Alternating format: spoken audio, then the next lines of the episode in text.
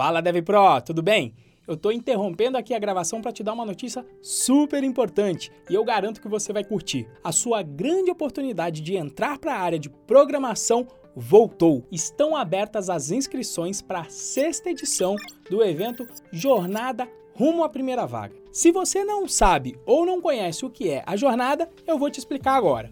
A Jornada Rumo à Primeira Vaga é um evento online, ao vivo e totalmente gratuito, onde eu vou te mostrar, através de um plano claro e simples, como conquistar a sua primeira vaga como programador em menos de um ano, mesmo que você esteja começando do zero. As aulas vão acontecer ao vivo às 20 horas da noite no meu canal do YouTube, dos dias 21 a 24 de março. Então, se você quer conquistar sua primeira vaga com programação, você não pode perder essa oportunidade.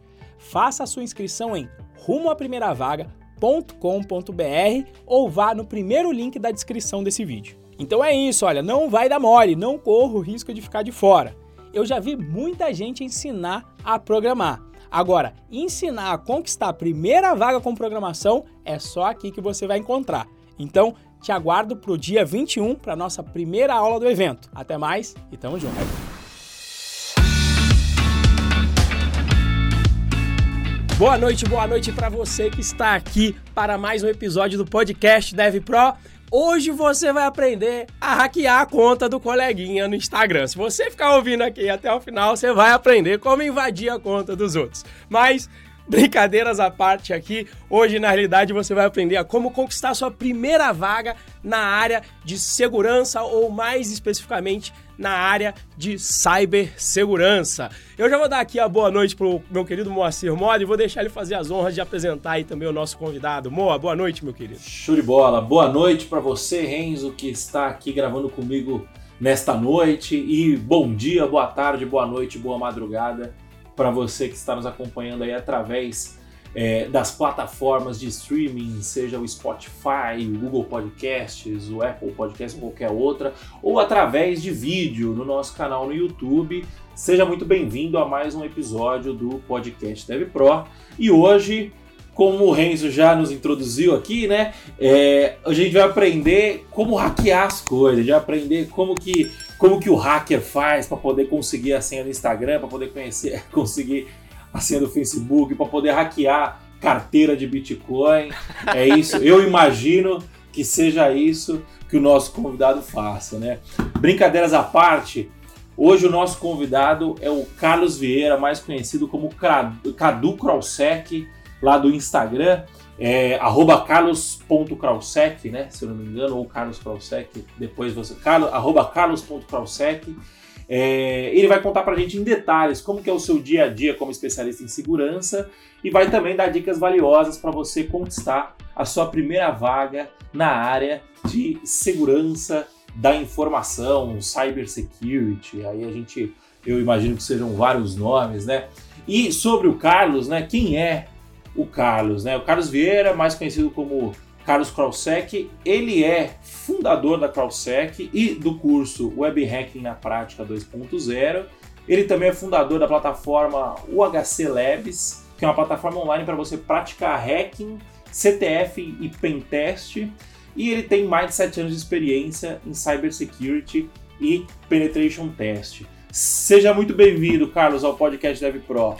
Muito obrigado pelo convite, primeiramente. Para mim é uma honra estar aqui. Eu acompanho o Renzo, acompanho o trabalho de vocês, que por incrível, é muito incrível o que vocês fazem, ajudando diversas pessoas a conquistar a primeira vaga é, em programação. E para mim é uma honra estar aqui.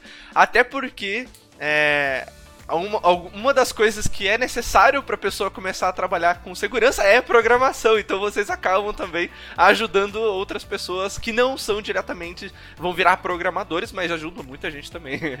Então, muito obrigado pelo convite. Show de bola, Maravilha. show de bola. CTF, eu fiquei só curioso, né? O CTF é de Capture the Flag, é isso? Carlos? Exatamente, CTF é de Capture the Flag. É, é a brincadeira dos hackers. ah, maravilha. Então, então, acredito que o Carlos deve explicar isso aí hoje. Eu só tava confirmando como é que estão aqui os meus parcos conhecimentos aqui na área de segurança. Eu só manjo um pouquinho, mas a gente vai se aprofundar aí no assunto hoje, né? É. E diga, diga, Demônio. Se o Renzo tem um parco conhecimento de segurança, o meu conhecimento de segurança é praticamente nulo, né? É, eu, eu, eu sempre me interessei pelo assunto, eu sempre gostei, eu gostava muito, por exemplo, não tem relação direta com segurança, mas tem uma relação indireta. Eu gostava muito de fazer scrapping. É, e para você fazer scrapping, você precisa primeiro entender como funcionam as aquisições, você precisa entender como que manda o token para baixo, depois você precisa começar a dar uma a dar um bob lá no servidor para ele não te bloquear, para ele não bloquear seu IP. Então assim, esse é o máximo que eu cheguei perto de segurança, né? É, imagino que tenha muito mais coisa aí, né? Eu, por exemplo, não sabia também o que significava que é, CTF, Capture the Flag, eu, eu, eu já sei, né? Mas legal, cara. O hacker, quando ele quer, quando ele tem motivação e quando ele tem tempo disponível, ele vai aonde, aonde ele quiser. É, bom, Carlos, vamos começar aqui então o nosso bate-papo já entregando todo o ouro. Cara, é, você é um especialista em segurança, você ensina, você é um professor de segurança, né? É, explica para o nosso ouvinte que está lá do outro lado qual que é o caminho mais curto para ele conquistar a sua primeira vaga na área de segurança. Realmente essa aí é para entregar o ouro de cara mesmo. Algumas pessoas cobrariam muitos dinheiros para entregar essa pergunta aí. Mas, cara, vamos lá. É... Antes da gente começar a falar quais são os primeiros passos e como ele consegue conquistar a primeira vaga, é... existem dentro da área de cybersecurity existem duas áreas mais comuns a serem é, são caminhos diferentes que a gente tem. E é muito legal e pouca gente sabe que existe essa possibilidade. É, e a possibilidade é o seguinte: você pode ser o time responsável por defender as empresas, por é, configurar um firewall, por configurar um sistema que vai proteger dos ataques, e você que a gente chama de time azul, o blue team. Ou, ou, o time, ou o time dos sofredores que está sempre apagando, tentando enxugar é, gelo. É, né? o, é, essa galera, de, né? Sempre configurando faro, enxugando gelo e tal. Ou você pode ser do time é, o que a gente chama de Red Team, que basicamente é a galera que testa a segurança desses sistemas. Então existe uma sinergia entre esses dois times, aonde um time identifica as falhas de segurança, identifica os problemas de segurança que existem nessa empresa, de fato hackeando a empresa, e o outro time defendendo. Então o time vermelho, o Red Team, é responsável por falar pro Blue Team como melhorar a segurança. Então eu falo, ó, tem essa falha nessa aplicação, tem essa vulnerabilidade, tem essa brecha de segurança aqui, e aí o Blue Team é lá responsável por corrigir essas vulnerabilidades e proteger o ambiente. Então hoje existe essas duas possibilidades para quem quer trabalhar com cybersecurity. Você trabalhar do lado que defende ou do lado que testa e ataca é, as infraestruturas e aplicações eu, particularmente, eu amo o Red Team, que é muito legal você atacar e invadir os negócios, é muito legal. Eu já trabalhei com o Blue Team, fazendo a parte de proteção, e que também é muito legal e que até paga mais do que o Red Team, porque além do trabalho que você tem para manter uma infraestrutura segura, você precisa de diversos conhecimentos, de diversas soluções. Então, são caminhos diferentes. Para você trabalhar é, na área de Blue Team, é, para você conquistar a sua primeira vaga, é importante que você tenha conhecimentos básicos de computação. Então você precisa saber sobre como funciona é, um computador, os componentes do computador, né, o conhecimento básico de computação.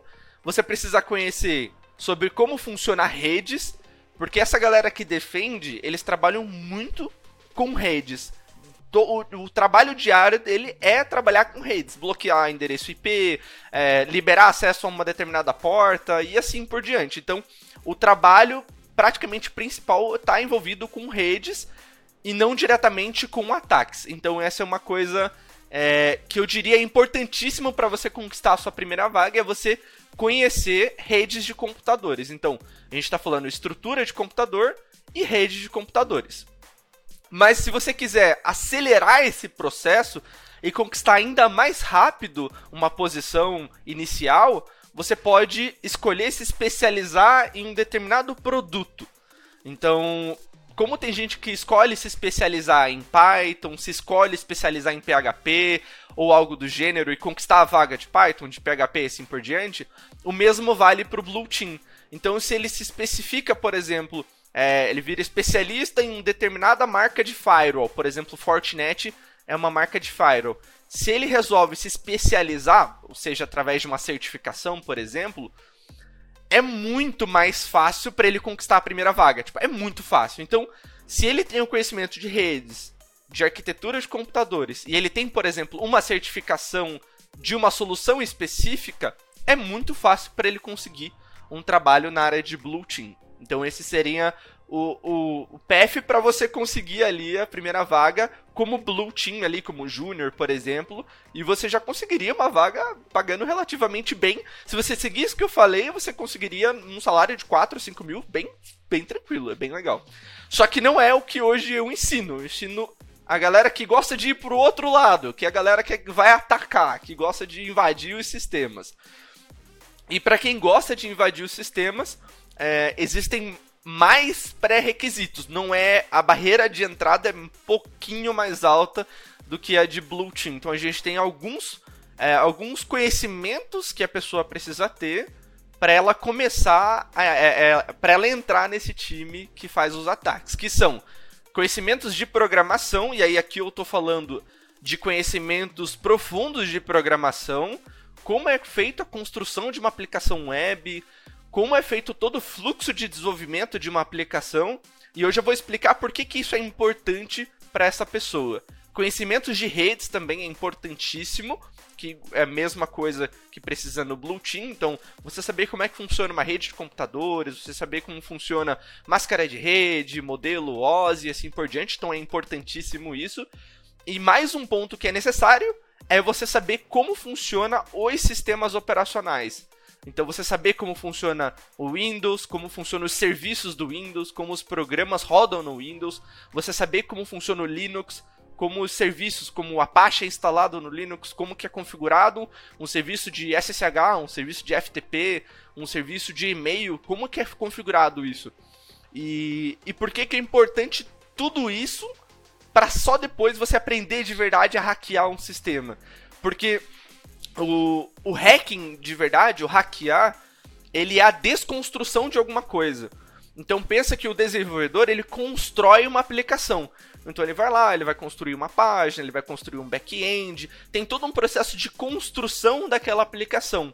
E o trabalho de quem está testando a segurança daquela aplicação é fazer a engenharia reversa daquela aplicação, entender como aquela aplicação funciona para poder identificar os pontos de falhas e vulnerabilidades existentes daquela aplicação. Seja numa aplicação web, numa aplicação desktop, seja um servidor. Então, por isso é importante todos esses conhecimentos, porque você precisa ter esses conhecimentos para fazer essa engenharia reversa. Então, muita gente acha que. É, e é muito disseminado também isso, que as pessoas, pô, é só você baixar o Kali, que é uma distribuição que tem uma série de ferramentas prontas, onde você consegue executar essas ferramentas e ela de uma forma automatizada vai identificar falhas de segurança em algumas aplicações. Você pode pular tudo isso que eu falei, você pode pular tudo isso, baixar o Kali, instalar o Kali, pegar uma ferramenta e rodar, e ele pode achar uma vulnerabilidade, uma falha de segurança uma aplicação feita por um desenvolvedor. Isso pode, pode acontecer. Só que o problema é que quem tá fazendo isso, ele não faz ideia do que tá acontecendo, sabe? Tipo, então é por isso é importante todos esses passos que eu falei antes de você aprender hacking de verdade. Então, para você entrar no Red Team, é necessário todos esses conhecimentos que eu falei. Você precisa aprender programação, precisa aprender redes, precisa aprender sistemas operacionais, para daí de fato você aprender a hackear um sistema. Na verdade, fica a última parte fica até mais fácil quando você tem esses conhecimentos. É muito fácil eu explorar o processo de autenticação de uma aplicação quando eu sei como funciona o processo de autenticação de uma aplicação. É fácil eu identificar as falhas de segurança, sabe? É fácil eu ver o, Renzo lá utilizando JWT, por exemplo, na aplicação dele, e eu entender como foi feita a implementação daquele JWT, porque eu sei como constrói uma aplicação com o JWT. Então é fácil eu fazer a engenharia reversa e achar os pontos de falha, sabe? Então, basicamente esse é o path que eu recomendaria para quem quer começar em Red Team. Sim, não é fácil. Todo mundo acha que, não, é muito fácil, né? Vou, vou lá entrar, baixar o Kali e fazer, mas realmente tem todo um, um, uns pré-requisitos necessários para daí você começar. E eu acho muito legal. Sim, é, é, é, bem mais legal você atacar do que você defender. E eu falo isso com experiência, porque eu joguei bola a minha vida inteira e eu era goleiro. é, então o que acontecia é que o atacante ele precisava de um lance só. Ele precisava. Ele, se, se ele, se ele chuta a bola no, no gol, sei lá, 30 vezes, ele erra 29 e acerta um, ele tá, é, ele tá ótimo, né? Assim, ele, ele, vai ser, ele vai ter sucesso no, no, no, no, objetivo dele, né? Caso termine 1 a 0 por exemplo. Agora, se o goleiro recebe 30 chutes, defende 29 toma um gol, ele falhou, né? Então, eu imagino que o Red Team ele só precisa acertar uma vez. É exatamente e o, isso. E cara. o Blue Team ele precisa acertar todas as vezes, né? E a chance de você é, não conhecendo de forma leiga, né? Mas sabendo como funciona é, o computador, como funciona uma rede, alguma coisa nesse sentido, é, a gente sabe que você nunca está 100% seguro, né? A partir do momento que você tem um computador plugado na internet, você já não está 100% seguro. A partir do momento que você tem uma pessoa utilizando este computador, você não está mais, mais 100% seguro. Então, é, o Red Team, ele é bem... Ele leva os louros, né, no fim do leva. dia, enquanto o Blue Team, ele joga na defensiva e a bomba sempre vai acabar estourando do lado dele, né. Cara, e essa analogia que você fez é sensacional, porque é exatamente isso, e você traduz os gols para vulnerabilidades. Então, imagina que existem 30 vulnerabilidades que existem numa empresa. O Blue Team precisa defender e identificar essas 30 vulnerabilidades. O Red Team só precisa explorar uma dessas vulnerabilidades para conseguir entrar no ambiente.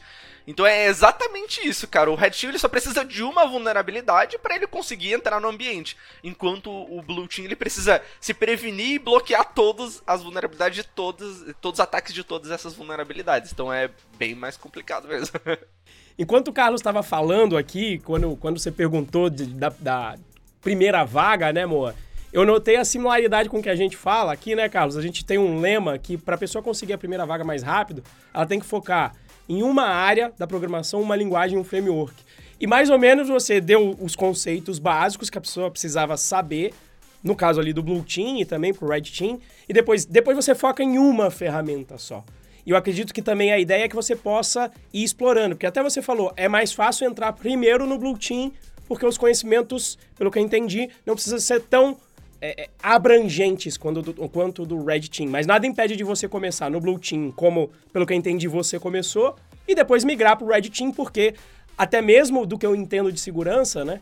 É, o cara do Blue Team ele tem que estudar várias coisas e todas as vulnerabilidades que o cara do Red, Team, do, do Red Team também vai ter que estudar. Então, no fim do dia, quando ele começar a se desenvolver no time de, do Blue Team, ele vai conhecendo também as formas de ataque, né? E de repente vai tomando mais ciência para depois poder fazer uma migração pro Red, pro Red Team, se for o caso. Tô, tô correto aí na minha avaliação? É mais ou menos por aí? Cara, é isso. Eu comecei no Blue Team e, e foi muito interessante porque quando eu entrei no Blue Team, eu conheci várias coisas que eu não sabia que existia, várias proteções que eu não sabia que existia. Então eu conheci sobre o Web Application Firewall, conheci sobre o Firewall de rede, o Firewall de borda, eu conheci sobre várias soluções que, de proteção que eu nem sabia que existia, CIEM, um monte de coisa. E, e é muito legal essa experiência que você adquire trabalhando no Blue Team, porque você vê a galera fazendo ataque, porque eu trabalhei numa empresa que era bem grande, então eu, eu via um monte de gente atacando no nosso ambiente e as técnicas que aquelas pessoas estavam utilizando para explorar o nosso ambiente, vulnerabilidades e tal. Eu falei, nossa, que legal esse negócio. Então eu fui aprendendo muita coisa no Blue Team. E quando eu fui pro Red Team, eu tinha já uma, um conhecimento de ah, eu sei qual proteção tem lá. Eu sei como até burlar essa proteção que tem lá, entendeu?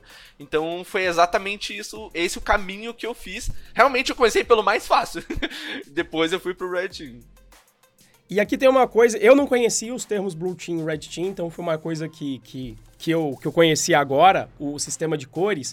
E também me lembrou um outro sistema de cores que eu conheço, porque eu tenho um outro amigo hacker, meu, meu amigo Reginaldo José, que também, também já me deu aí algumas aulinhas, o que eu sei de segurança por conta dele. E aí quando você está falando em atacar, eu lembro do que o Reginaldo me falou do tal do White Hat e o Black Hat. Então quando você está falando em atacar, você consegue dar um contexto pra gente só nesse atacar? Porque você tá falando, de repente você tá falando atacar e o cara tá falando, como assim ele tá atacando e tá assim? trabalhando numa empresa?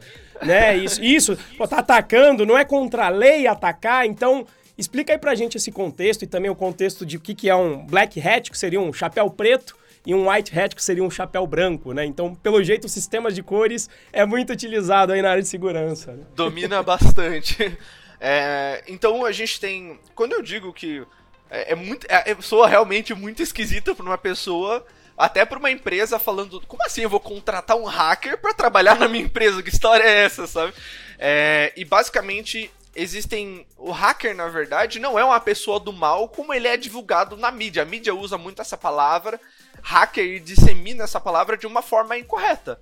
O hacker só é uma pessoa que ela tem muito conhecimento de computação e utiliza esse conhecimento para poder é, fazer a desconstrução de aplicações.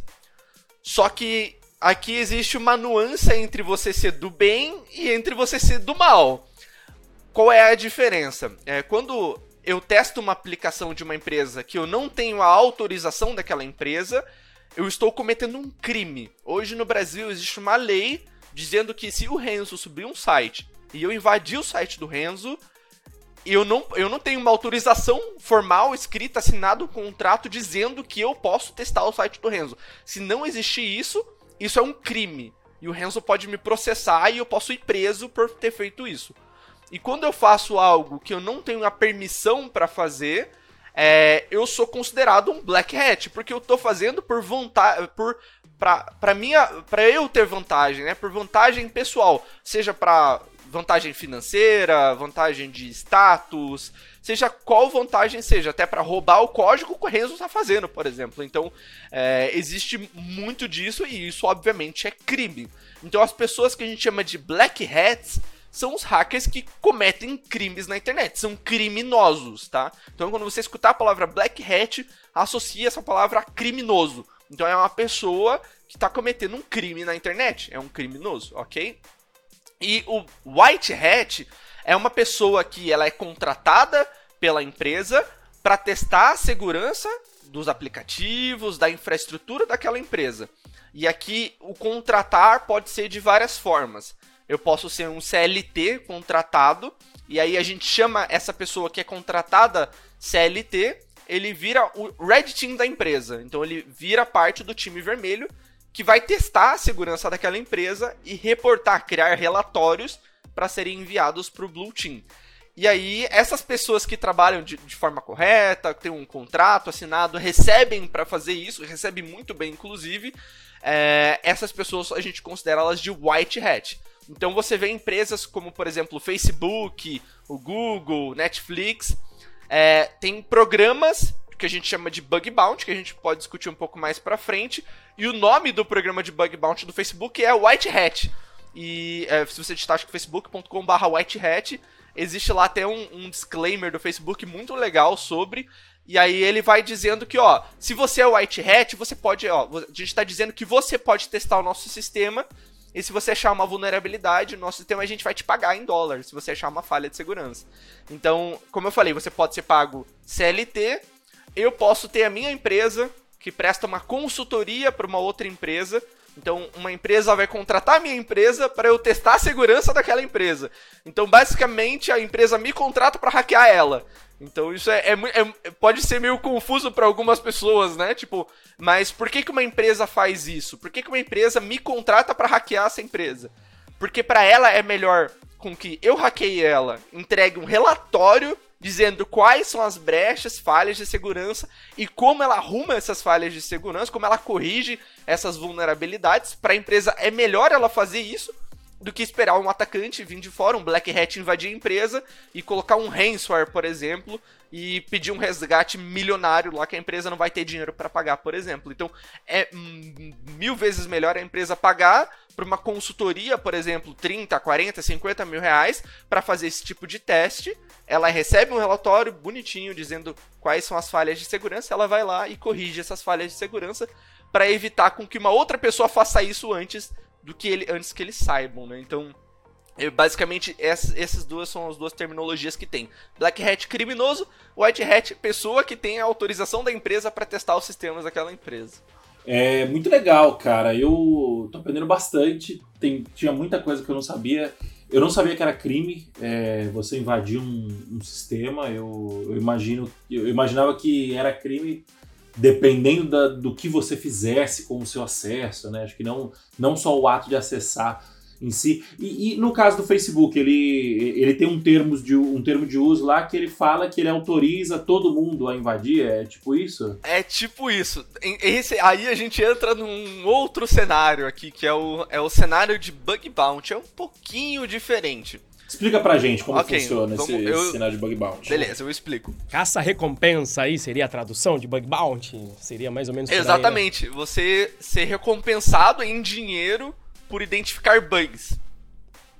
Só que esses bugs não, não é qualquer bug. É, normalmente, na grande maioria das vezes, 99,9% das vezes, vai ser um bug relacionado à segurança. Então, o que, que é um bug bounty? Imagina que eu tenho uma aplicação, tenho lá o HC Labs, que é a plataforma que vocês citaram no começo da, do podcast. E nessa plataforma, o pessoal consegue entrar, se registrar, é, aprender, jogar as máquinas lá e, assim por diante. E eu tô oferecendo o seguinte, ó, para que identificar? É, existem níveis de vulnerabilidades. Então, para que identificar uma vulnerabilidade onde o nível de criticidade dessa vulnerabilidade ele seja baixo, eu vou pagar uma quantidade X em dinheiro. Então, vamos fazer valores. É, o, mais comum é aplicado no mercado.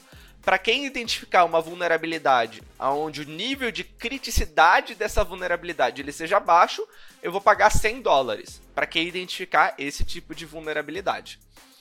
Para quem identificar vulnerabilidades na minha empresa, onde o nível de criticidade, o quão crítico essa vulnerabilidade é, e aí existe todo um cálculo que é feito, é, se o nível de criticidade dessa vulnerabilidade ele for médio, eu vou pagar 500 dólares. Se o nível de criticidade da vulnerabilidade identificada for alto, eu vou pagar 2 mil dólares.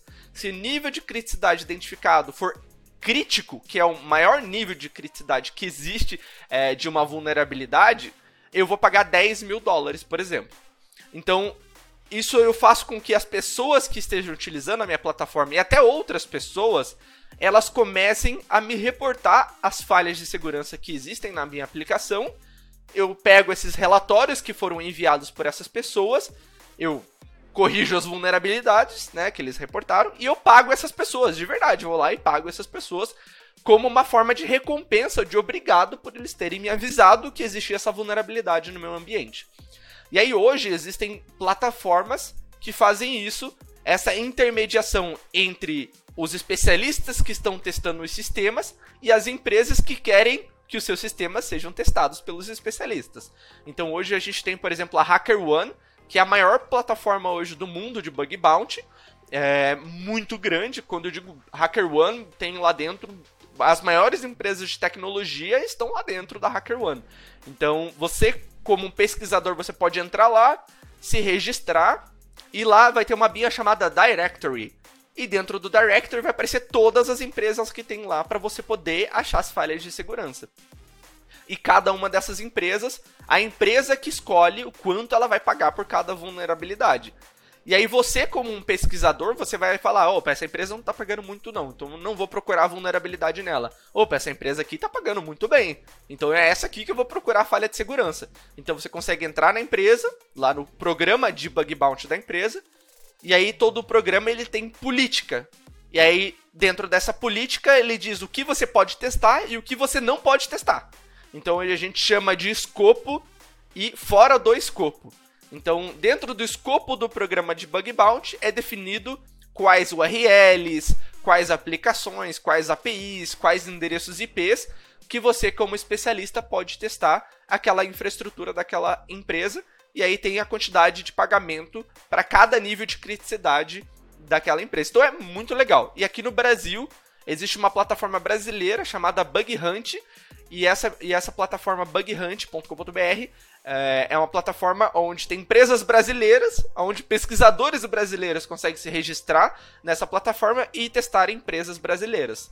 Então isso é bem bacana. Então, esse é o fluxo que acontece do bug bounty. Então hoje, por exemplo, eu já reportei várias vulnerabilidades para várias empresas de bug bounty. E isso é muito legal, porque é, muita gente consegue ganhar, várias pessoas conseguem ganhar uma boa grana com bug bounty, porque é, existem pagamentos pequenos, como eu falei, tipo de 100 dólares, 500 dólares, e aí tem os pagamentos já que é um pouco mais interessante, tipo mil dólares por uma falha de segurança que você achou. Então, se você achou duas falhas de segurança, vão ser dois pagamentos. Se você achou três falhas de segurança, vão ser três pagamentos. Então, se você achou três falhas críticas e cada falha crítica vai pagar mil dólares, você vai receber 3 mil dólares, que é tipo equivalente a 15 mil reais hoje, né? Então é bem legal porque o pessoal consegue ter esse nível de teste, sabe? É bem bacana. Então dá para fazer aí um, uma renda extra, digamos assim, com testando segurança de aplicações de outras empresas. Se você manter uma constância é, de você testar sempre, você tá sempre identificando vulnerabilidades, você consegue ter uma boa renda ali só com bug bounty. Bacana demais. Tem um. Meu melhor amigo de faculdade, né? Ele, ele trabalhou um ano só fazendo bug bounty. Começou em paralelo com o trabalho dele. E aí ele foi começando a achar os problemas. Ele participou primeiro de um CTF que colocaram, de um Capture the Flag que colocaram no Hacker News. E aí ele gosta muito, ele foi resolvendo, ele falou, pô, legal. E aí ele viu que o pessoal falou que aquele CTF estava difícil. Aí falou, calma aí, se a turma tá achando difícil e, e eu consegui desenrolar, eu tô achando que dá. E aí ele começou a fazer em paralelo e ele começou a achar um nível de bugs que começou ele ganhar a mesma coisa que ele ganhava na empresa. Ele falou, cara, faz sentido eu agora me dedicar 100% para isso. Né? E culminou com ele ganhando, uma, uma, acho que é o maior prêmio de bug bounty até hoje do Facebook. Ele conseguiu lá um, como que é? Code Remote Execution. Né? Ah, um RCE, Remote Code Execution. É, Nossa, isso, dentro essas, do... é, isso aí é, é loucura. E, e, no sistema, e no sistema de login deles, né? Que, onde é crítico, né? E aí ele me contando dessas histórias, que ele passou a noite, ele, putz, eu acho que eu encontrei aqui, começou, chegou na zona cinzenta, falou, opa, é, tô quase aqui no, no, no, no, Code Remote Execution. Vou parar porque vou chegar aqui no, no núcleo. Vou só. Vou, vou parar aqui um pouco para dar uma descansada, mas já vou enviar o relatório do que eu consegui fazer aqui pro Facebook. Vou dar uma almoçada e volto. E aí, na hora que eu voltar, eu, eu, eu vejo se eu consigo chegar no. no, no, no e mais além. Isso, então, se, eu né? consegue se eu consigo chegar na execução do código mesmo e, e brincar aí no, no nível de Code Remote, Remote Execution. Quando ele volta do almoço o patch já tinha sido feito, né? e aí iam pagar um prêmio para ele que não era de Code Remote, remote Execution, né? Ele falou, não, é, é, assim, vou confiar em vocês aí, os passos que eu ia fazer agora que eu voltei do almoço seriam esses. Você consegue fazer aí para ver se eu ia conseguir o acesso? E aí o cara fez lá o cara no Facebook do Blue Team, então agora que é o seu nome, do Blue Team, pegou que ele, os passos que ele falou que ia fazer e falou, é, você ia conseguir executar aqui. Você ia tomar, conseguir tomar conta do nosso servidor, então a gente vai subir aqui o valor do bug bounty. E assim, aí foi um valor excelente aí que Pena que o dólar naquela época estava acho que valendo só uns 2,40, mas mesmo Nossa. naquela época já foi uma baita de uma grana que ele ganhou. E, e, e cabe, cabe dizer também que o Bug Bounty foi a porta de entrada. Isso, né? ele ainda aí ele foi contratado pelo Facebook para participar do Blue Team e inclusive foi um dos responsáveis por, por estruturar melhor o programa de bug bounty do, do, do Facebook. Então, Caraca, ele, ele, até falou, putz, eu tive maior dor de cabeça para receber o bug bounty do Facebook, deu maior dor de cabeça, falou, quando eu entrei lá, eu falei, eu quero resolver esse problema e pagar rápido as pessoas. Então ele deu uma estruturada no programa de bug bounty. É o Reginaldo José Filho, quem tiver curiosidade, procura depois. O hacker do bem aqui no, no manual do G1, isso foi lá para os idos de 2000 e acho que 2011, 2012, por aí. É, foi bem quando o Facebook lançou, é, 2011, 2012, foi bem quando Sim. o Facebook lançou o programa de bug bounty deles, bem no começo. É, ele começou achando sempre esses, esses, esses mais pequenininhos em Google, achou falha em Drupal, e aí até o momento, e justamente ele me falando, olha, foi com esses conhecimentos de Drupal, etc., que ele viu uma forma de ataque, viu que o Facebook utilizava XML, que era um ataque que ele tinha dado no Drupal, que ele falou, será que não dá para usar algo parecido para atacar o sistema de login no Facebook? E é aí que começa a brincadeira. Né? Que E- massa, cara. E ele até brincava, ele legal falava, Renzo, vem pra área de segurança, é muito mais legal destruir que construir, Renzo. Eu falava, rapaz, é, eu gosto de construir, apesar de tudo. É, é gostoso. Eu, eu gosto de programar também. Tipo, eu, eu ainda tenho um pouco de programador dentro de mim, sabe? É, é- é gostoso, realmente é gostoso você construir as coisas. É legal mesmo. Mas ele tem, ele tem um, pouquinho de razão que também é legal você, você conseguir acesso, sabe? Você é, é muito interessante. Você o conseguir- desafio é legal, né? É, O- o- esse lance de você atacar tem, tem um, um negócio do desafio, né? Como eu tava falando no começo do. do- ah, antes, antes, da- antes de eu continuar, para quem quiser saber mais sobre a história do amigo do Renzo, né? Ele entrevistou o, o, o Reginaldo no episódio 107, se eu não me engano, que foi, sub- foi ao ar dia 6 de janeiro de 2022. É, quem quiser ouvir mais sobre a história dele, esse episódio tá bem legal. É, e, e o lance de destruir versus construir, né? Tem, tem, um, tem um negócio da, do prazer em resolver o problema, né? Do, é, para quem já assistiu House, né? O Dr. House, a série do, do médico, é, ele, ele não dando um pequeno. Não é spoiler, né? Isso é, isso é a base da série. É, ele, ele, ele era um médico que ele gostava, ele não gostava de curar paciente, ele gostava de descobrir o que, os, o que um paciente tinha e geralmente casos em que não era óbvio, né? Então o cara foi diagnosticado com alguma coisa e ele não poderia. é, e, e ele foi diagnosticado, teve um, um primeiro diagnóstico e esse diagnóstico não bateu com a realidade, tomou um medicamento, não curou tal. Ele ia lá e ele atuava nesses casos, né? E é, ele gostava disso e simples não, não por curar as pessoas, mas simplesmente pelo game, né? Pelo, pelo desafio de, de resolver o problema, né? É, no começo do episódio eu falei sobre fazer web scrapping, né? Tem um pouco disso também, de você ir lá e, e conseguir entender e falar assim, putz, agora eu sei que você vai fazer engenharia reversa, você vai entendendo, putz, agora eu entendo que eu não posso fazer ma- uma requisição, eu não posso fazer 10 requisições a cada 30 segundos, senão eu sou bloqueado, alguma coisa nesse sentido, né? É, e eu imagino que o ataque tenha disso também, né, Carlos? Tem esse lance de você é, resolver o desafio, né? Tem, tem, e tem muito, e tem muito, cara. Eu acho que, é, como um todo, é um desafio muito mental, assim, sabe? Tipo, de você é, sempre. Porque antes de você executar uma ação, até pra construir aplicações é assim. Antes de você construir uma aplicação, ela tem que estar na sua cabeça já. Você já tem que ter ela construída Sim. na sua cabeça, para daí você transcrever ela pro código, né? Então, você precisa construir ela aqui. E o ataque é a mesma coisa. Você precisa construir ele na sua cabeça, entender e criar possibilidades. Então, no, no hacking existe muito testar para ter certeza que não é. Então você vai lá ver se é o caminho. É, não é esse o caminho, beleza, não é esse o caminho. É esse, não, não é esse, é esse. Então tem muito é, testar e errar, sabe? Você testa, erra, testa, erra, testa, erra. Então você vai testando possibilidades até que você consegue identificar um, um caminho diferente. Falou, opa, isso aqui já deu uma resposta diferente. E também tem muita questão de detalhes, sabe? Tipo, Pô, eu enviei essa requisição, o servidor me respondeu um HTTP 200. Eu enviei essa, o servidor me respondeu um erro 500.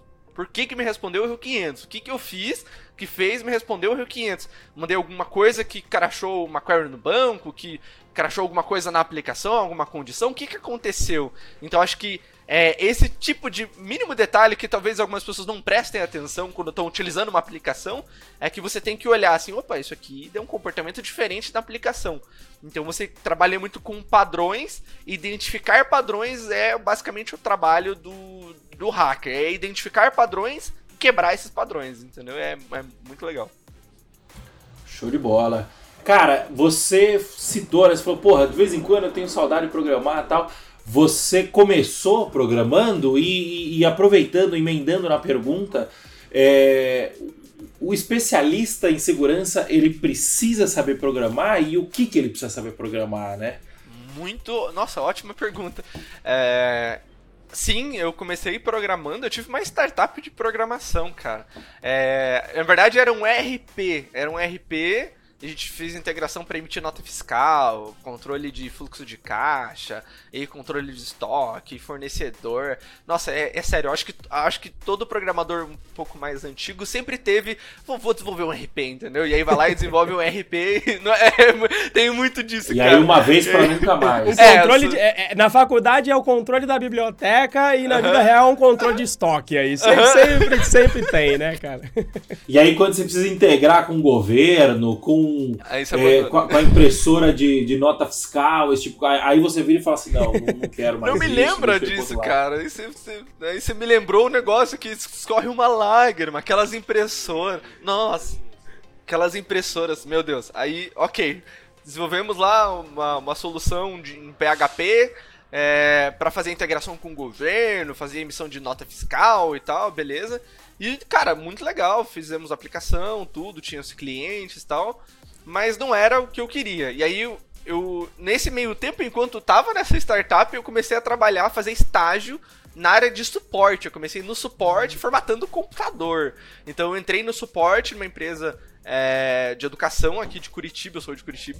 Então eu entrei no suporte dessa empresa e lá eu aprendi muito, tipo, muito, muito, muito. No suporte você aprende muita coisa quando você tá no suporte. Você aprende, tipo, desde, obviamente, como lidar com o usuário final, mas também você aprende uma skill importantíssima pro, pro Red Team, que é uma outra skill importantíssima, que é a habilidade de fazer troubleshooting.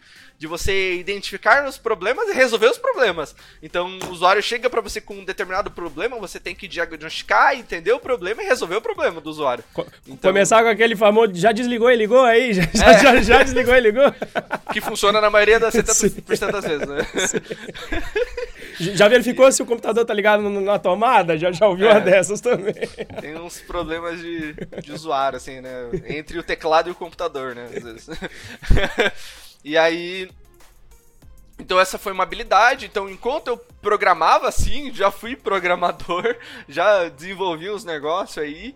E também trabalhava no suporte. E no suporte tinha um cara especificamente que estava fazendo faculdade. É, eu, eu ainda não tinha começado a faculdade, ele já estava fazendo a faculdade. E enquanto ele estava fazendo a faculdade, ele falou, ó, oh, tô estudando isso, tô estudando aquilo, e ele foi me passando alguns materiais de programação bem legais, sabe? Tipo de lógica, um, um, vários materiais de C e assim por diante. E aí eu comecei a desenvolver mais a minha skill de programação ainda.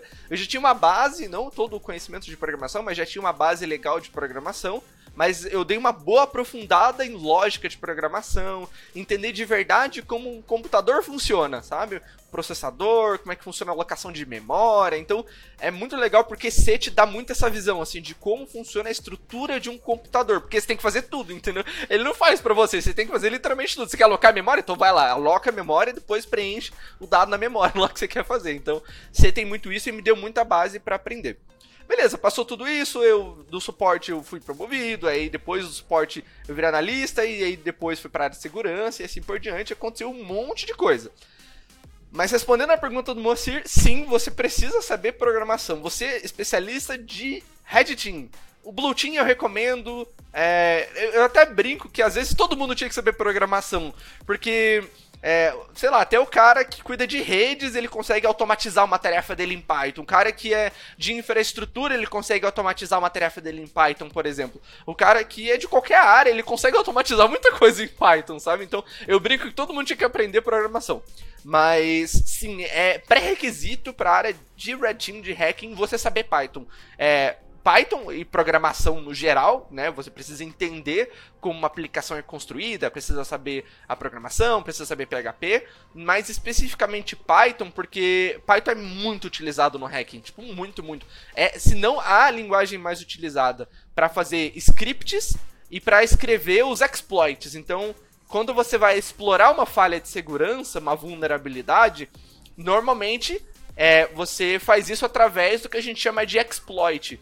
Um exploit basicamente é um pedaço de código que explora uma funcionalidade de uma aplicação ou de uma infraestrutura e assim por diante. E na maioria das vezes a gente escolhe a linguagem Python pela facilidade e pela rapidez para escrever esses códigos que exploram as vulnerabilidades. Então hoje existem diversas ferramentas de segurança que são escritos em Python. Então é bem bacana. Então sim, precisa saber programação sim. Eu, eu tava aqui com. Eu tava com um livro, eu tinha ganhado, eu ganhei da Novatec, ele putz, tá aqui dentro agora. Que era o. Se eu não me engano, era. Ah, não. Um amigo meu tinha lido, que era o Violent Python. E aí era sobre segurança, e eu acho que eu tinha o Black Hat, eu acho que era Black, Black Hat, Hat Python. apesar do nome Black Hat ser acionado como criminoso, eu acho que o cara fez de propósito pra, pra dar um chamariz. Pa- é- é pra chamar atenção. Isso, Black Hat Python eu tinha aqui. E aí, com a pergunta da Moacir, eu também queria perguntar o inverso, né? O quanto que. Será que um cara que programa, ou seja, o cara que constrói, qual é o nível de segurança que ele precisa saber? Ele precisa saber algum nível ou deixa por conta do Blue Team que tá ok? Né? Ele que se vire para cuidar da segurança. Que, que, como é que você vê essa, aí, essa, essa situação, você estando do outro lado aí, digamos? Eu, tô do lado de quem constrói, mas eu queria saber a tua visão sobre quem constrói software. Se é necessário saber pelo menos um pouquinho de segurança, e se tiver esse pouquinho, o que, que seria esse pouquinho aí? Cara, perfeita pergunta, ótima pergunta. Sabe por quê? Cara, hoje existem muitos programadores, vários programadores. Mas ainda assim não supre a necessidade do mercado, mas tem bastante programador. Sim. Só que os programadores que têm, que trabalham nas empresas e que têm conhecimento de segurança, eles ganham mais do que os outros programadores. Sabe por quê? Porque a empresa economiza muito dinheiro. Porque quando um cara desse trabalha nessa empresa, o conhecimento que ele tem de segurança na construção de uma aplicação, ela é, consequentemente essa aplicação ela vai ser mais segura lá na frente quando for para produção e assim por diante. Então ele reduz tanto a quantidade de testes que essa a empresa vai precisar fazer nessa aplicação, ou se essa empresa tiver um, bug- um programa de bug bounty, a possibilidade de ter vulnerabilidade lá no programa de bug bounty da empresa é menor. Então a empresa precisa pagar menos no programa de bug bounty. Então esse cara que tem os conhecimentos de segurança, e eu já vou falar quais são esses conhecimentos de segurança, esse programador tende a pagar, tende a receber mais das empresas. E eu tenho é, amigos que são donos de empresas e eles já me falaram, cara, é, é isso é muito curioso. Cara, eu eu tô contratando analista de segurança, especialista de segurança para me ajudar a fazer code review, porque na área de, de Blue Team, eh, que a gente chama de AppSec, Application Security, existe essa modalidade de análise de código. Então, a gente pega literalmente o código escrito pelo desenvolvedor, analisa o código dele com uma visão ofensiva, para ver, opa, pode- aqui tem uma falha de segurança, aqui tem esse código, do jeito que está escrito, tem uma falha de segurança. Então, existe esse trabalho hoje. Que, que fica até E- mais fácil do que só observar a aplicação. Só. Levei um 500, o que, que aconteceu? Você tem que, você tem que parir aí e tentar por fora identificar isso. Se você tem acesso ao código, você vai direto lá para ver o que está acontecendo e aí você consegue bolar o ataque. Com, a- a- eu não sei se tem esse termo em segurança, mas, mas você está fazendo a segurança como se fosse no modelo black box, que você não conhece o que está dentro da caixinha, você só tem que colocar É, ex- entrada exatamente esse nome. É isso mesmo? Ah, então tá bom. É exatamente e ali ele tem nome. um white box aí que ele É. pode ver tudo e fala: não, tem esse if aqui, que se eu colocar o número com o valor 5432, eu vou conseguir acesso ao que eu queria. É, o teste, esse teste que a gente chama de, de AppSec, ele é o teste white box, Ah, que é basicamente ter acesso ao código fonte da aplicação para testar e identificar as falhas de segurança. A gente tem um outro teste que a gente chama de gray box, onde é fornecido uma credencial de acesso para aquela aplicação. Então eu tenho uma credencial para eu estar autenticado na aplicação e testar aquela aplicação de uma forma autenticada. E aí tem o black box, que daí não tem credencial, não tem nada, ele precisa testar no escuro mesmo. Então existem es- essas diferenças. E por que, que eu falei que programador ganha até mais? Porque é, alguns amigos que eu tenho na área de segurança, que são donos de empresas de segurança, eles falam, cara, eu preciso contratar um cara para fazer AppSec aqui na minha empresa, né? Para testar os meus clientes e fazer na minha empresa também. Eu pode, o cara pode ser programador, se ele tiver conhecimento eu contrato esse cara, porque ah, muita- várias pessoas que trabalham na área de segurança, elas têm esse déficit de déficit de programação, não sabem programação. Entendi. E isso, por isso que eu falei que é um pré-requisito. Porque o cara que chega com esse conhecimento e tem esse conhecimento, o cara se destaca muito, tipo, muito mesmo na área de, de segurança. Porque ele consegue olhar para uma aplicação e identificar vulnerabilidades. Então a pessoa que é programador, tem os conhecimentos de programação, é muito fácil para esse cara ir para a área de segurança, porque os conhecimentos que ele tem ali de programação, ele só precisa ter a mentalidade de um atacante identificar as vulnerabilidades.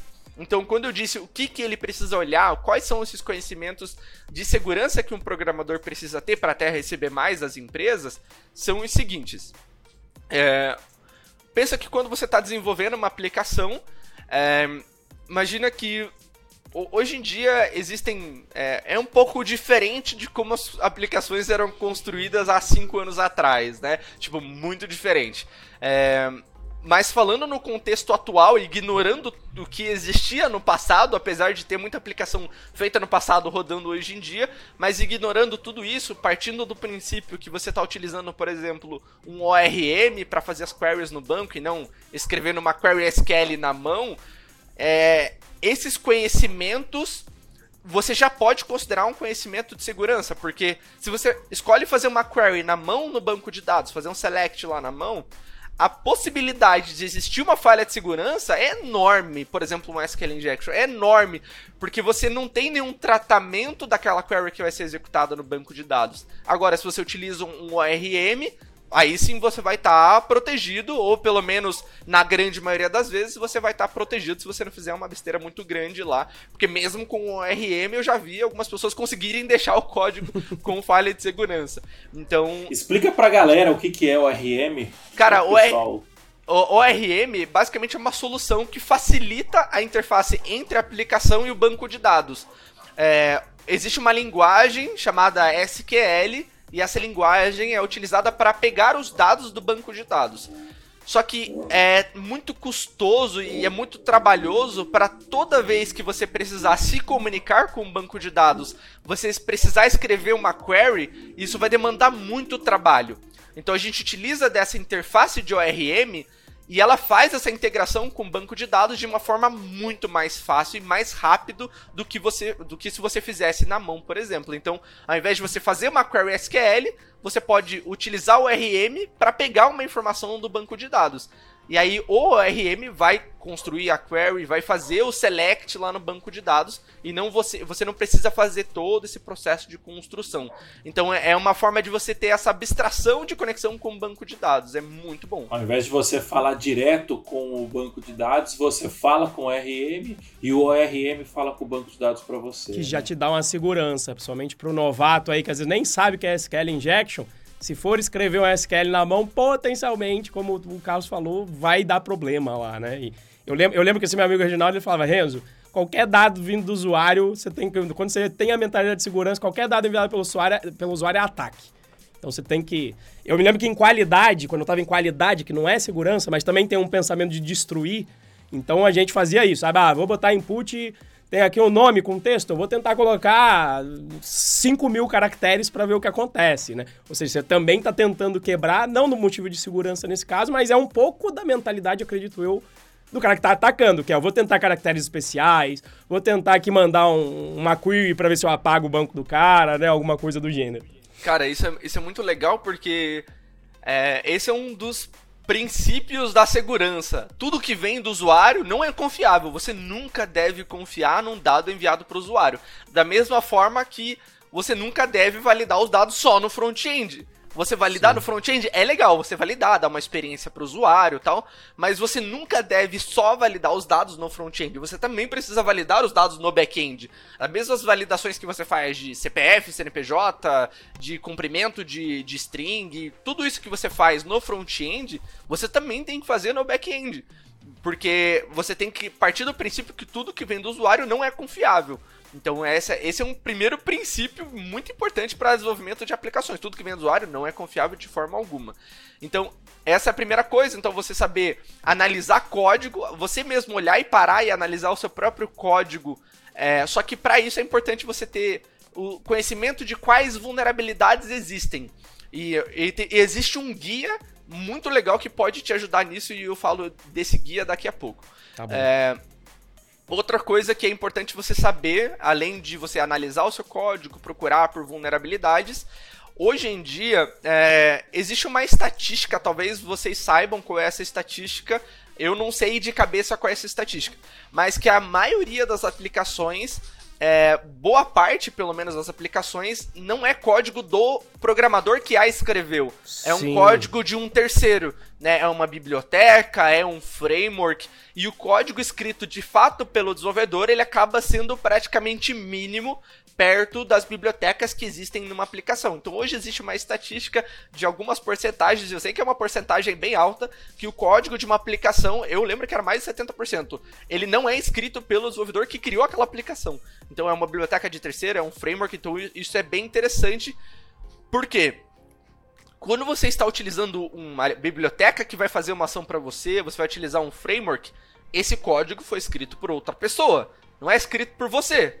Sim. E como esse código foi, foi escrito por uma outra pessoa, existe a possibilidade desse código escrito por essa outra pessoa existir uma falha de segurança, Sim. correto? Correto. Então, qual é a, a grande sacada e a grande coisa que você tem que sempre prestar atenção no desenvolvimento de aplicações? Você prestar sempre atenção nas versões dos, dos- das. Você, você precisa gerenciar as dependências do seu projeto. A- gerenciar a dependência não é só dar um pip install lá e ok, já acabou aqui, tá lá o requirements txt e acabou meu projeto, tem tudo que eu preciso aqui. Não é só isso, você tem que sempre pensar que essas bibliotecas de terceiros, elas têm vulnerabilidades. E essas vulnerabilidades, elas são identificadas por pessoas que vão lá e reportam essas vulnerabilidades para aquele, para aquela pessoa que criou aquele projeto, que é muito legal, que é utilizado por todo mundo. E aquele projeto, ele foi lá e corrigiu aquela falha de segurança. Só que se você, no seu projeto, não foi lá e fez um update daquela biblioteca que você está utilizando, o código que você tem está vulnerável. Então, pensa comigo, se a maioria, a grande maioria do código de uma aplicação não foi escrita pelo desenvolvedor e sim por um terceiro, a probabilidade de a sua aplicação ter uma vulnerabilidade é extremamente alta, é muito alta. Sem nem né, ter de- sido você que colocou lá. Exatamente. Não é nem você que mexeu, mas tá lá a vulnerabilidade que nem foi você. Você nem sabe que existe aquela falha de segurança. Aí você vai lá, tá lá fazendo todo o code review, tá olhando o seu código, tudo bonitinho. Fala, não, tá tudo seguro o meu código. Então, se antes existia esse sentimento dos desenvolvedores falarem, não, meu código é 100% seguro com as bibliotecas de terceiro, porque tudo que ele vê aqui, é, tudo que ele vê é o código que ele escreveu. Ele não vê as bibliotecas dos terceiros. Então ele só vê o código que ele escreveu. Ele fala, mano, esse código que eu escrevi não tá vulnerável, não tem falha de segurança aqui. Mas existe a probabilidade de existir uma falha de segurança é, num outro componente que está instalado na sua aplicação. Você quer um exemplo que aconteceu agora, aconteceu agora no final de dezembro. E o exemplo é o seguinte: é, aplicações Java, o Renzo caiu, acho que. Deu um out of memory aqui, ó lá, o Carlos já tá hackeando aqui as paradas. Brincadeira, hein? Enquanto a gente tá conversando aqui, ó, tô só rodando. E foi na hora que você quer ver? Foi na hora que ele falou, você quer ver? Eu falei, puta, na hora que ele mandou, você quer ver, eu caí. Pô, sacanagem. Então, olha, só, para deixar claro para quem tá ouvindo ali do outro, eh, lá aí do outro lado, é, eu acho que o Carlos começou a invadir o computador do Renzo, porque a gente tava gravando aqui, o Renzo caiu do nada, e como que voltou, Renzo? Refresh na página, desliga e liga que, que funciona sempre, rapaz. Deu out of memory. Ah, deu out of memory. Sim, eu acho que ele tentou, como que é? Um... Quando você estoura a pilha, eu esqueci o nome. É um DOS, tô fazendo overflow É, ou no, DOS. no browser do Enzo. Ou um Stack Um Stack Overflow aí, Overflow. pô. Ou um Hip Overflow, talvez, não sei. Mas, enfim, tem, tem que tomar cuidado aqui, tem que tomar Cara, é, cuidado. o, o, o Carlos estava falando de- sobre, sobre vulnerabilidade de versões, né? De você. que- códigos de terceiro, eles, eles são 70%, se a gente não se engana aqui, é, de, da aplicação de hoje em dia, né? Você instala muito- muitos pacotes e tal, você precisa fazer esse controle de versão. Eu imagino, Carlos, que um dos, um dos grandes. Uma das grandes formas, uma das, ma- uma das formas mais utilizadas para se atacar é, seja olhando é, essas versões desatualizadas, né? Você ia comentar do, do Log4j, né? É, teve um. Exatamente. Cara, isso foi. Acho que foi a melhor coisa que já aconteceu pra gente poder usar de exemplo pros desenvolvedores sobre isso, né? É, porque sobre... seu sistema não. Você não tem um sistema aí com Log4j, né? Por isso Não, que é a melhor não. coisa pra você. Porque pra quem tem. É. Olha só, cara, melhor. Sério, muito importante, porque eu falei, ó, se tua aplicação tá usando código de terceiro, existe a probabilidade de você estar tá vulnerável e tal, né? Ok. Agora imagine o seguinte cenário: existia uma biblioteca chamada, chamada Log4j, e essa biblioteca Java era utilizada para fazer log, né? Então, é, eu quero fazer log de tudo que está acontecendo na minha aplicação para eu poder ter um log e saber tudo que aconteceu, quais erros aconteceram, quais problemas aconteceram na minha aplicação. E eu utilizo essa biblioteca Log4j para fazer esse log da minha E aplicação. quase todo mundo usa de Java. Só, by the way, eu, eu não vou dizer 100%, mas pode botar 99.99 muita coisa aí. Quem não usa Log4j usa System Out Print lá. Exato. E aí, beleza, então a gente tinha essa biblioteca que era utilizada, tipo, por muita gente. Tipo, quando eu digo muita gente, é tipo muita gente mesmo. Muita, muita, muita gente. Muita gente. Muita gente. É a principal biblioteca utilizada para fazer log em aplicações Java. É a principal. E aí, ok. Aí foram adicionando recursos nessa biblioteca. Então, foram adicionando recursos, colocaram mais um recurso, outro recurso. E aí, pô, vamos, vamos criar um recurso aqui onde existe a possibilidade de um dado que venha do usuário ser concatenado com o log. Então eu quero que apareça no log lá o nome do usuário, de qual usuário que deu erro. Então eu quero saber, deu esse erro, mas qual foi o usuário que fez aquela ação que causou aquele erro. Eu quero que isso apareça no log para ficar mais fácil para eu poder debugar. É, então foi se criando funcionalidades para o Log4j, até que, por exemplo, um- uma pessoa que teve uma brilhante ideia falou: Olha, e se a gente colocasse compatibilidade com a interface JNDI do Java, que é a interface que se comunica, por exemplo, com é, serviços que provêm dados, né? Então a gente pode se comunicar, usar o JNDI para se comunicar, por exemplo, com é, uma interface LDAP para, por exemplo, pegar um dado lá do LDAP de um usuário do LDAP. Então, imagina o seguinte cenário. O LDAP é, só, só para deixar claro pro pessoal, né? é, o LDAP ele é como se fosse um, um banco de dados de usuários de uma empresa. é, e aí, geralmente, usa-se o LDAP para você fazer conexões em todos os sistemas da empresa para o cara ter um, um login único, né? E o JNDI Exato. aqui é interface. Aqui eu tava até lendo que eu lembrava que tinha a ver com interface, mas Java Naming É, Directory. Java Naming Interface, ou seja, é uma É. API para acesso a serviços e diretórios. Ou seja, você vai abrir Exato. um, um- um- a porta do inferno, você tá abrindo aí quando você, quando você pensa nisso. Mas é o tipo de pensamento. É o Windows Isso. Explorer do Java. Mas é o tipo olha- de pensamento de quem que constrói, né, Carlos? Que fala, pô, eu quero ter mais acesso a funcionalidades pra eu vou me facilitar aqui meu Exato. dia. Exato. Então imagina que o cara falou, eu não quero só que apareça o nome do Renzo no log, eu quero que apareça o e-mail da empresa, eu quero que apareça qual é o computador que ele está se registrado dentro do LDAP da empresa lá. Eu quero que todas essas informações apareçam no meu log. E ok, até aí não é de fato um grande problema, né? É, só que o, que o que de verdade aconteceu com o problema é que foi é, inserido no Log4j um parser. E esse parser, ele fazia a substituição de valores. Então imagina, igual eu tenho, por exemplo, no Jinja, um sistema de template, onde eu coloco lá, bem-vindo, abre chaves, escre- escrevo name, depois eu consigo substituir aquela informação naquela página pelo nome do usuário que está acessando a página, por exemplo. E a galera do Java teve a mesma brilhante ideia. Vamos, vamos uti- utilizar é, é, essa. fazer a substituição desses valores que vai estar no nosso log. Então eu Como se pego a fosse um funcionamento de uma variável, né? É, exatamente. É uma variável que você cria dentro da string e depois você substitui ela dentro da string por uma outra coisa. Só que aonde entra o problema do que aconteceu no Log4j? Imagina que, que nem eu falei, tá instalado o Log4j em todo lugar.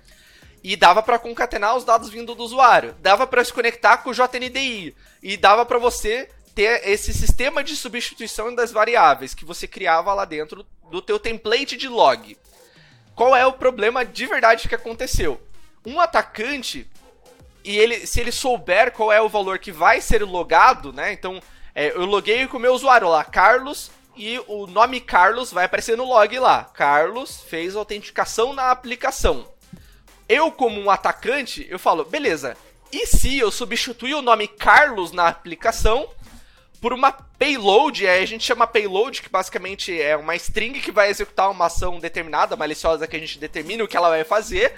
E essa string dizia o seguinte: ao invés de aparecer Carlos no log, eu quero que você leia a informação do LDAP. Só que, ou do LDAP, ou do RMI, que é uma outra interface do Java onde você armazena informações, você pode se comunicar com vários outros serviços utilizando o JNDI. Só que qual é o problema disso? Quando você utiliza a interface JNDI e ela se comunica, por exemplo, com LDAP, RMI, o Java ele, ele tem um, um, conceito que também existe em Python e outras linguagens, chamado de serialização de informação. Então eu posso pegar um objeto, uma classe em Java, e compactar essa classe em binário e guardar essa informação em algum determinado lugar, num banco de dados, num arquivo ou dentro do LDAP. Dá para você gravar dentro do LDAP essa informação também. Só que o Java, quando ele lê essa informação do LDAP e essa informação ela está serializada, ele identifica que está compactada essa informação lá no LDAP, ele faz o processo reverso, que é descompactar essa informação, que a gente chamaria de deserializar. Então ele vai fazer o processo de descompactação dessa informação. Só que a grande questão do JNDI é que ele pode se comunicar com qualquer host que vai de LDAP, por exemplo. Então, ao invés dele se conectar com o LDAP da empresa, eu, como um atacante, posso falar para ele: ó, eu tenho um servidor LDAP meu, então você faz o JNDI dessa aplicação e se comunicar com o meu LDAP. Me manda as informações aí, todas aí do sistema para mim agora. E aí, e aí, no meu LDAP, eu tenho um objeto e dentro desse objeto tem uma payload lá maliciosa. E quando o Java ele for descompactar essa informação, quando ele for ler essa informação do meu servidor, ele vai executar um código dentro do servidor da empresa.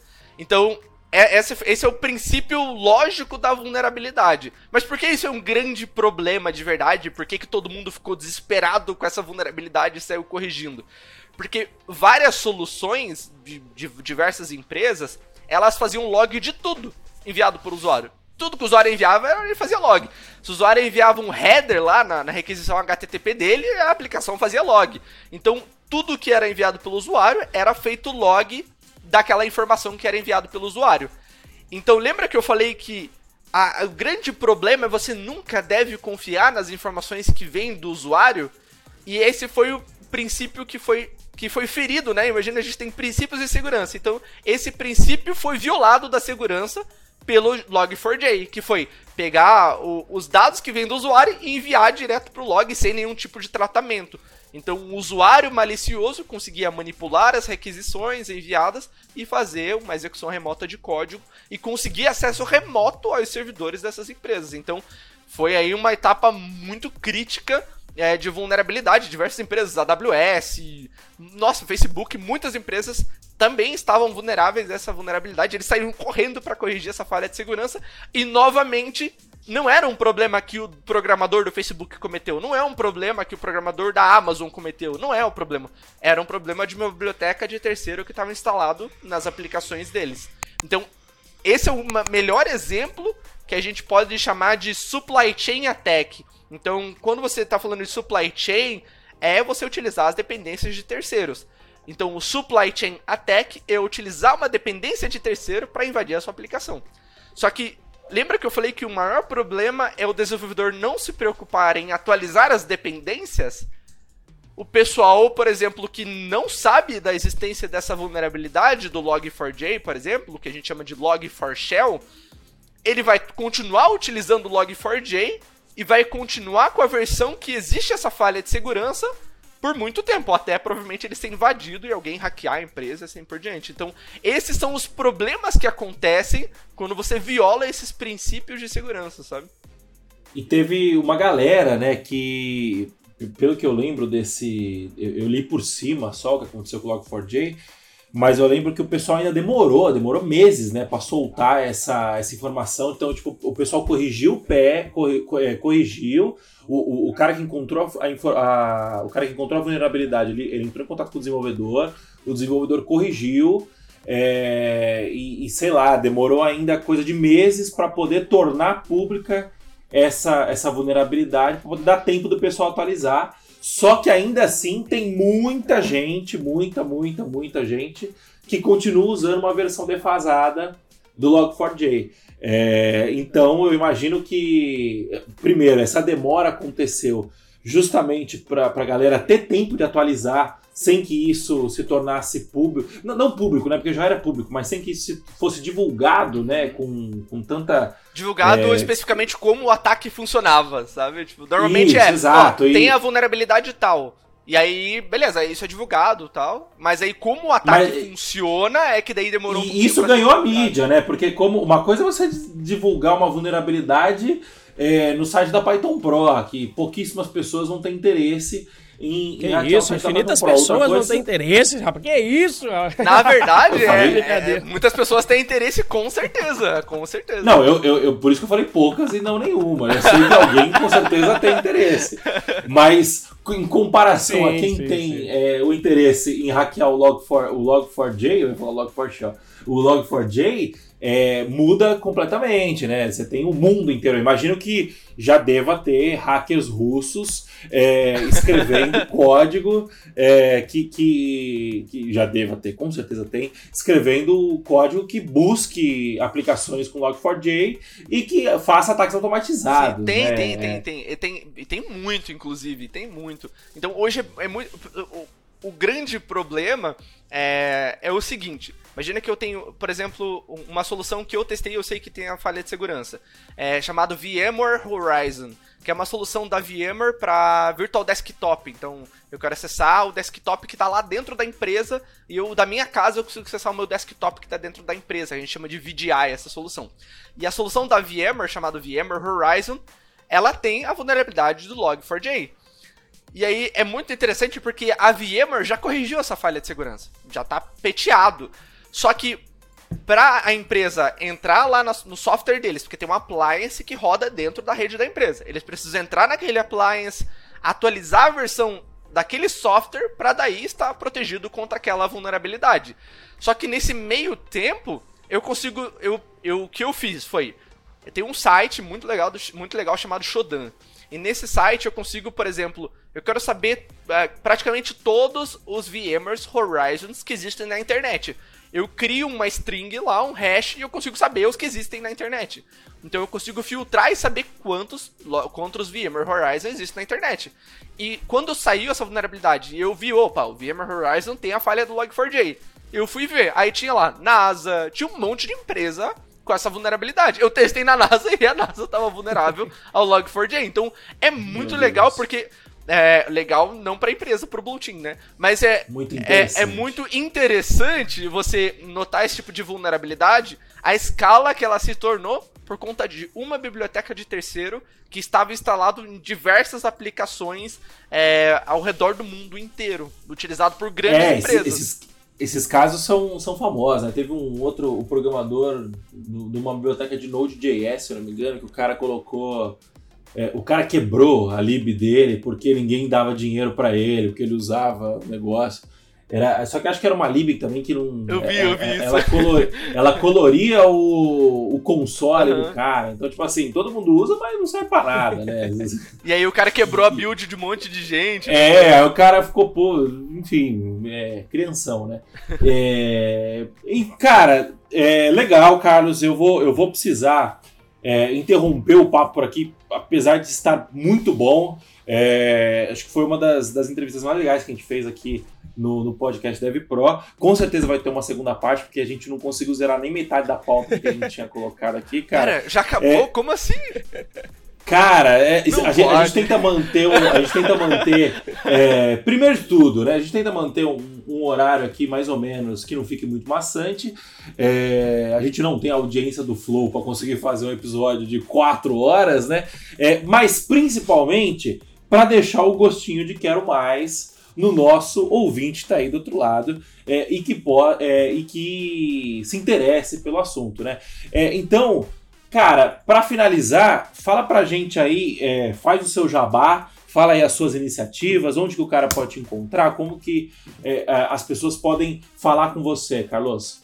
Beleza, cara. É, eu tenho um treinamento para quem quer se aprofundar mais em identificar, aprender a identificar vulnerabilidades em aplicações web. Eu tenho um treinamento específico para aplicações web, né? Então tem vulnerabilidade em nuvem, vulnerabilidade em infraestrutura, em redes, mas eu decidi me especializar em identificar vulnerabilidades em aplicações web, a maior quantidade possível de vulnerabilidades. E eu criei um treinamento específico para aplicações web. Então, se você quer aprender a identificar falhas de segurança em aplicações web, você pode entrar em webhacking.com.br. E lá tem todas as informações sobre tudo que você vai aprender, como você vai aprender, valores, o que você vai ter acesso, como você vai ter acesso e assim por diante. Então, é uma coisa que eu prezo muito, até pelo nome do treinamento, que é Web Hacking na prática, é fazer as aulas na prática. Então, uma coisa que eu faço que é muito legal e que não existe em outro treinamento é que para cada aula existe um laboratório prático que precisa ser resolvido pelo aluno. Então eu ensinei uma falha de segurança para esse aluno, ele precisa entrar no laboratório e invadir a máquina utilizando aquela vulnerabilidade. Então eu ensinei para você hoje deserialização insegura, você precisa entrar e resolver aquele laboratório. SQL injection, precisa entrar e resolver aquele laboratório de SQL injection. Então é muito legal porque você tem é, a prática necessária para você dizer, não, eu realmente sei explorar esse tipo de vulnerabilidade. Então, esse é o meu treinamento, webhacking.com.br, para quem quiser saber e tiver, tiver interesse na área de segurança. Show de bola. E no Instagram, onde o pessoal, como que o pessoal te acha? Cara, o meu Instagram é carlos.crowsec. Então é C-R-O-W SEC de segurança. Crowsec. Show de bola, Carlos. Cara, mais uma. Renzo, é, quer, quer falar? Eu tô, queria. deixar, eu, eu vou eu embora. queria agradecer aí o Carlos, tá? Pela. É, eu tinha curiosidade já de bater um papo, então a gente bateu a bolinha, a gente colocou lá o tema. Alguém falou, pô, eu queria saber de cibersegurança. Falei, pô, vou chamar o, o Carlos, já sabendo que você já, já tem um curso, que você fala bastante sobre isso. Tenho algum, sempre tive aí alguma certa curiosidade, como sou um construtor, mas estudei um pouquinho, pelo menos você tem que saber lá um, um XSS, um Cross-Site Request Forgery, né, para quem está construindo uma aplicação web. Precisa ter algum conhecimento. E, cara, foi um prazer ter você aqui com a gente. Queria te agradecer pela tua disponibilidade de tempo, de horário, de informações e deixar as portas abertas aí, com certeza, para ter um próximo papo para a gente ainda aprofundar mais. A, o pessoal tem que comentar, inclusive, se estiver assistindo por uma plataforma que tem a possibilidade de comentar, comentar eu quero a parte 2. E comenta aí se você quer a parte 2 desse, Show! desse Inclusive o Carlos, um belo marqueteiro, né? um belo marqueteiro. Show de bola. Legal, cara, legal. Eu, eu sempre que eu vejo pessoas. É, da área de tecnologia marketeando, né? Não sei se existe esse termo, eu fico muito feliz porque existe um preconceito muito Sim, grande. com certeza. Ai, Ele tá vendendo, ele tá vendendo. Olha, que ele malzão. tá vendendo, que absurdo, que absurdo Não, esse cara tá mas- vendendo. Como se o mundo não viver. A, a- a venda é a melhor coisa que existe no mundo. Com né? Eu, eu, eu- Mudança de vida, a venda muda a vida das pessoas. Exatamente. Quantas... A venda mudou minha vida, a venda mudou a vida do Renzo. Com certeza, É, com certeza. E você Quantos tá vendendo a alunos- todo momento. Cara, quantos alunos que, que fazem parte do Dev Pro e que não tiveram suas vidas transformadas, eu tenho certeza que o Enzo tem uma Exatamente. lista enorme de, de alunos que falou, cara, eu tava assim, agora eu tô assim, então é, e tudo isso foi possível, foi possível por causa de uma venda, né? Então eu não, eu não tenho vergonha justamente por saber que é uma coisa que pode transformar a vida das pessoas. E nós estamos vendendo a todo momento. A gente- seja a gente vendendo curso, Tempo. seja vendendo informação, seja vendendo tempo, seja vendendo ideias. É, a gente, o ser humano que não sabe vender, ele, ele, tá, ele tá destinado a ter uma vida muito, mais, muito ruim, mais na minha complicada. Muito mais complicada. Então tá bom, pessoal. Por hoje é só. Muito obrigado pela, pela sua presença, Carlos. Muito obrigado, Renzo. Muito obrigado para você que está aí do outro lado nos acompanhando.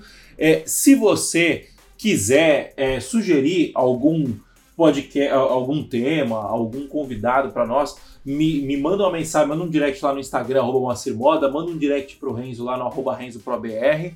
É, e se você estiver ouvindo aí no Spotify, por favor, deixa o seu. é, segue a gente, né? Primeiro, e deixe seu- a sua avaliação 5 estrelas. Se você estiver nos acompanhando pelo YouTube, deixe seu like, se inscreva no canal, deixe seu comentário, escreve eu quero aqui se você quiser a parte 2 com o Carlos, beleza, pessoal?